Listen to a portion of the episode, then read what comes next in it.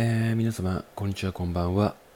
この番組では恋愛に関するご質問や思うことについて、一男の視点として発信していく番組となっております。えー、ということで本日が109回目のスタンド FM となるんですけども、えー、本日もですね、えー、質問箱をいただきましたので、そちらの回答をしていきたいと思います。質問をお願いします。男性って初対面でいろいろ見定めて恋愛対象かどうかを決めるというように言われていますが、明らかな貧乳だと恋愛対象難しいですか？ここ最近は後々がっかりされないようにパッといパッと入れず盛らずに生きているのですが、まずは恋愛対象に入るために胸はある程度持った方がいいでしょうか？結構切実に、えー、悩んでおります。顔や雰囲気は恋愛対象に入るとした上でご回答いただけると嬉しいです。もちろん人によるとは思いますが、ぜひ、ゆうじさんのご意見をお願いします。というような、えー、質問をいただきまして、んまあ、まずこれを選んだのが、まあ、理由としては、まあ、ちょっと文章からですね、あの非常に悩まれているということが、まあ、伝わってきましたので、あちょっと回答していこうかなと思うんですけども、これは、うーん、まあ、一応男の視点なので、えー、これが正解ではないですよとは言いたいのですけども、まあ、この方に、まあ、まず、えー、お伝えしたいことっていうものが、まあ、その、貧乳なのか巨乳なのかっていう部分で、えー、恋愛対象として見られるか見られないかっていう、うん、問題、そこの問題がそもそも、まあ、捉え方というか、うん、ちょっと間違っているなっって思っていて、うん、だその恋あまあその巨乳好きもいれば貧乳好きもいるっていう、まあ、ちょっと性癖の一旦その話は置いといて、まあ、とりあえずその部分に対して恋愛対象になるかどうなのかっていうことではないとは思ってるんですよそもそも。なんかその胸の大きさでそもそも判断している男が、うん、果たして、うん、恋愛対象としてその人を見ているかっていうと見てないと思うんですよね。あのまあなんか個人的になんかそのなんていうのかなその恋愛対象っていうものってなんかそのまあ体の関係ももちろんあるとは思うんですけども、うん、なんかそのその人に対してのうーんなんていうのかその向き合い方とかその人として好きになれるっていうものが恋愛対象の枠に入れるって思ってるんですよ。でそういったことに関してうーんまあ何て言うのかなその、まあ、顔のなんか吉悪しっていうものと胸が大きい小さいっていうものってなんかちょっと違うなと思っていて、まあ、何が違うのかなっていうとうんまあその体の部位の大きい小さいとかのものってなんか性的な目であの判断する部分だって思うんですよね個人的には。うんまあ、なので、なんかそこに対して、うん、巨乳なのか貧乳なのかっていう部分で恋愛対象として、えー、なんだろうな、見極めてる、えー、男は見極めてるっていう捉え方がそもそも間違いであるっていうことをまず認識された方がいいんじゃないのかなと思っておりまして、まあなんかその最後の方に、えー、顔や雰囲気は恋愛対象に入るとした上でご回答いただけると嬉しいですって書いてあるんですけども、あの、顔や雰囲気が恋愛対象に入るとしたら、おそらくほとんどの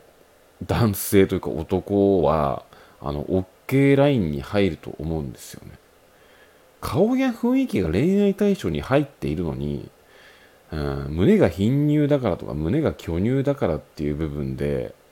えー、切る人っているんかなってちょっと思っちゃいましてしかもこれってなんか男性女性うんまあ男性の話か。やっぱそっか。うん。なんか顔や雰囲気は恋愛対象に入るってうん。もうこれドストライクゾーン目当て。だから個人的に今最初の話に戻りますけども顔や雰囲気は恋愛対象に入っているのに、うんちょっと巨乳じゃないと無理だなって思って切る男っていうのは、あなたに対して、うん、恋愛感情っていうよりも、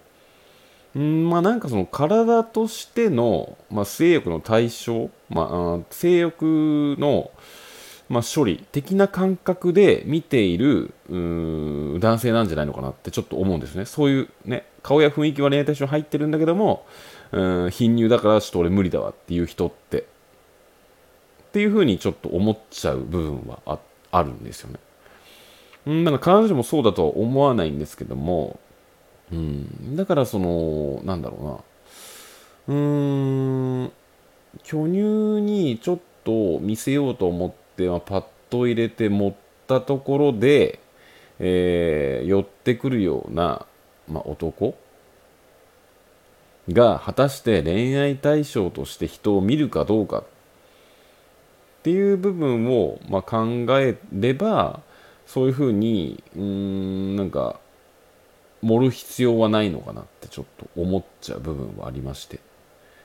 で顔や雰囲気は恋愛対象に入るっていうふうに書かれているのでこの方は、まあ、胸に自信はないけども顔や雰囲気には割と自信はある方ですって、えー、思ってらっしゃる方だとは思うので、まあ、シンプルにもうそれを武器にしたらいいんじゃないのかなとは思います。なんかそこにとらわれすぎずに。うん。まあ女性なんでおそらく、まあ、このような質問が出てくるとは思うんですけども、まあ、一男からしてみてもなんかその胸の大きさで全てを判断する。まあ、いますけどね、そのめちゃくちゃ巨乳好きで、巨乳じゃないと無理だっていう男ももちろんいるんですけど、うん、まあなんか、果たしてなんかね、わざわざそこのそこまでそのなんていうのかなその出会いの幅を広げる必要性があるのかっていうねその巨乳じゃないと無理。貧乳は絶対嫌だっていう層を含めて、うん、そこまで、えー、広げる価値はあるのかってちょっと思っちゃう部分はあるのであなたが勝負できるフィールドでなんかもう戦い続ければいいんじゃないのかなって、うん、堂々としてればいいんじゃないのかなって、えー、思いましたね。個人的にはこれを見て。なのちょっとあのなんかあんま言いすぎると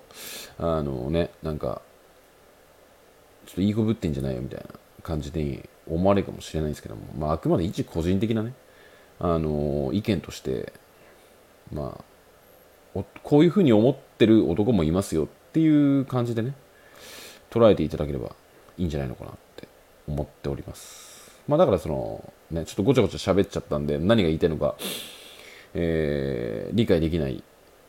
えー、方々のためにもう一度説明しますと、まあ、まず、貧乳なのか巨乳なのかっていう部分をものすごく重要視している男が、果たして、えー、恋愛対象としてその方を、うん、見ているのかどうかっ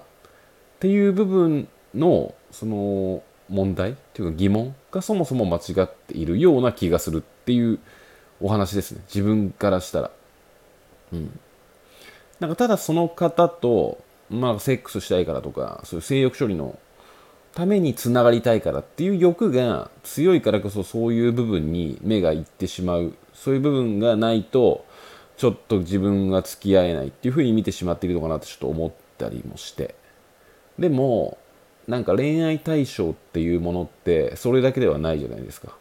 一緒にいて楽しいとか会話が弾んで楽しいとかどこどこ行って楽しい一緒にいてなんか和んだりとかってそういう要素ももちろんあるわけでそこに対して巨乳が果たしてうん何て言うのかなうんその巨乳である必要性はあるのかどうかっていう部分もありますよね。うん、っていうようなまあ感じなのでまあ、そのものすごい巨乳好きからの意見からしたら全く真逆なものにはなってくると思うんですけども、まあ、僕の意見からしたら、まあ、このような回答ですっていうだけのお話ですね。なので、なんか自信持っていいんじゃないのかなって、え、個人的には思いました。はい。えー、手な具合でですね、えー、今夜はこの辺で終わりにしたいと思います。今夜もご視聴いただきましてありがとうございました。それではまた。